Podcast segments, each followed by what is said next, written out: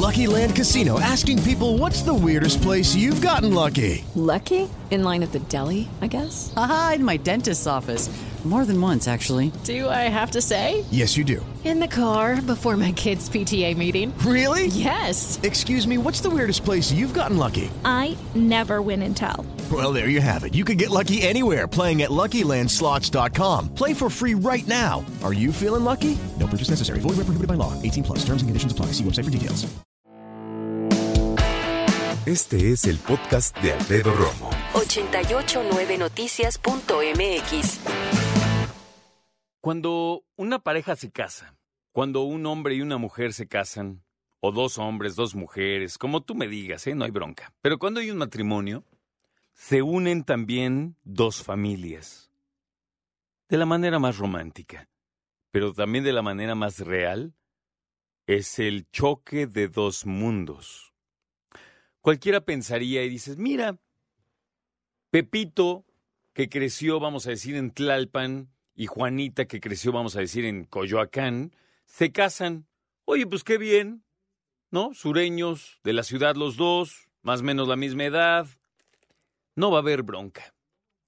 Es que hay veces que la geografía es lo de menos. Las ideologías de las familias. ¿Qué tal que uno es judío?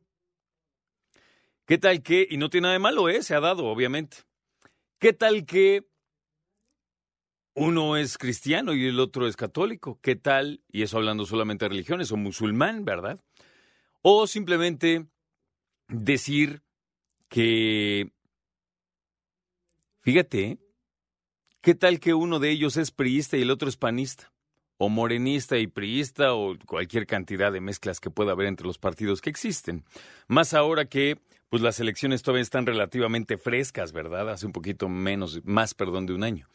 Entonces, a lo que voy con esto es, hoy vamos a platicar de similitudes y diferencias que tienes o tuviste con tu familia política. Hay personas que dicen, oye, se casaron un argentino y un chileno, y dicen, ah, pues son del cono sur, se entienden bien, son vecinos. No necesariamente.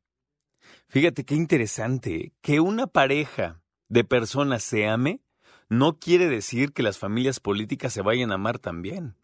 Ni quiere decir que las familias políticas son iguales o que se tengan que siquiera que tolerar. Está cañón. Y es un tema muy interesante. Porque yo te puedo preguntar, oye, ¿en qué ideas discrepas de tu familia política?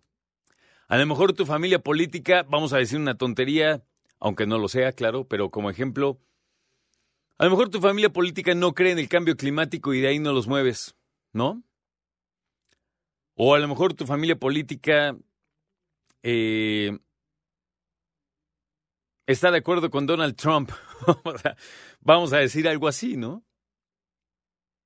No, tiene que, no tienes que hacer nada y, y no por esto conste, no por esto el mundo se acaba. Yo siempre he pensado que las familias más dispares son las que generan nietos más abiertos, multidisciplinarios, de un panorama mucho más rico y sobre todo de una diversidad, ¿no? Mucho más grande. Creo que es importante. De hecho, los genes no se equivocan. Y cuando dos personas que se casan son de genes radicalmente distintos, y voy a decir una exageración, pero si se casa un ruso con una boliviana, qué bueno, porque entonces los genes se enriquecen, se alejan las enfermedades. Aquellas eh, parejas, familias que siempre están buscando dejar las cosas así como muy cerquita y que todo se quede en familia, entonces eso no es bueno para los genes. Pero no todos son los genes y las partes sociales son mucho más difíciles.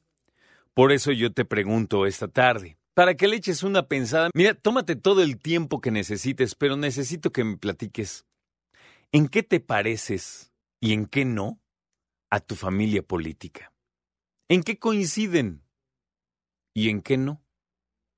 Por ejemplo, mi familia política y yo, o la mía, no nos parecemos en que ellos les gusta verse muy seguido. Y la mía no. Creo que debo arreglar eso. Sí, porque si no regañar en mi familia. Ellos se ven muy seguido y nosotros no. Porque de que nos gusta, pues claro que nos gustaría, de que podemos, pues no tanto, ¿verdad? Pero la cosa es así. Hay familias que son muy muégano, como les dicen, y otras no. Otras son muy independientes y así les gusta estar y entre menos se vean mejor, o, aunque quisieran verse, la geografía los separa. Muy sencilla, fíjate. Ahí te va a estar bien bonita.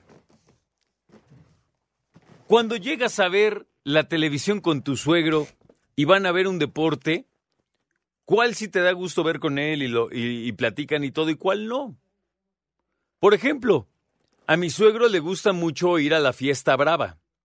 A mí no, pero a los dos nos encanta ver el tenis. Algo así me refiero, ¿es?